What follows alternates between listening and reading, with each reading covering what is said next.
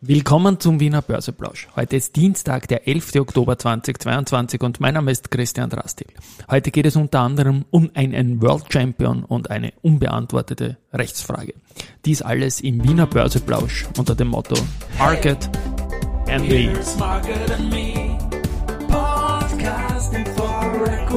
Freebies for Community. Ja,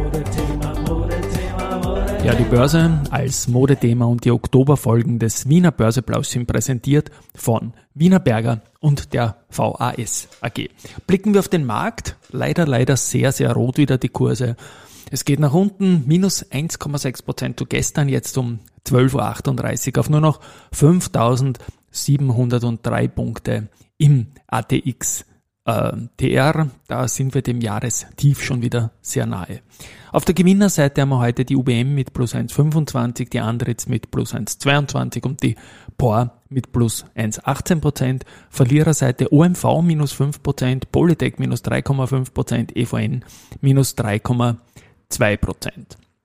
Ähm, das Aktienturnier hat momentan das Achtelfinale laufen, also die acht Duelle in der Runde der letzten 16 und da steht es virtuell so. Nach äh, eineinhalb von fünf Tagen die Post führt gegen Unica, Do und Co. führt gegen Knaus Dabbert, Valneva führt gegen Focus Labs, Pira Mobility, da komme ich dann dazu, gegen Meyer-Mellenhof, die VIG gegen FACC, die erste Group äh, gegen die RBI im Bankenduell, die Telekom Austria gegen Contron und Flughafen Wien gegen Ballfinger.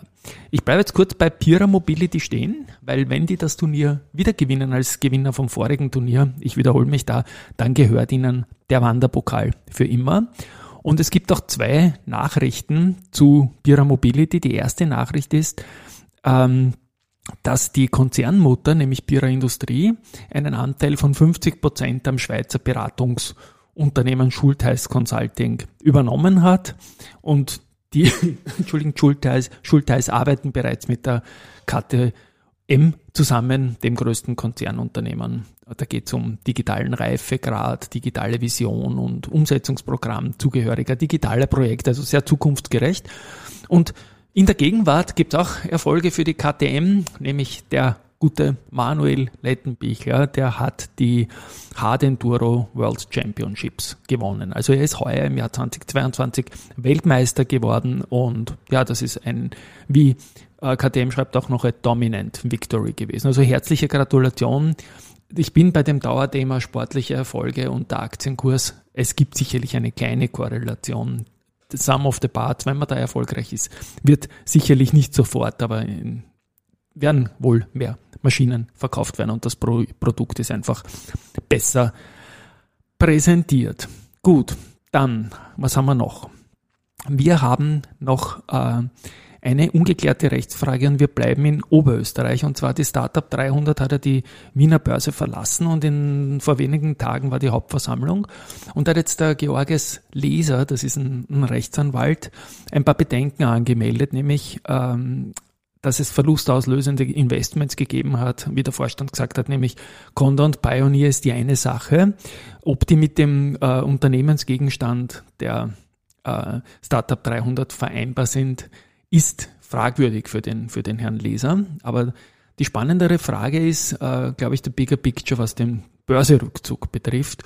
Und da schreibt äh, Leser, dass der Vorstand ohne Einberufung einer außerordentlichen Hauptversammlung das Delisting beschlossen und durchgezogen hat. Also er, er schreibt ab, abgewickelt hat.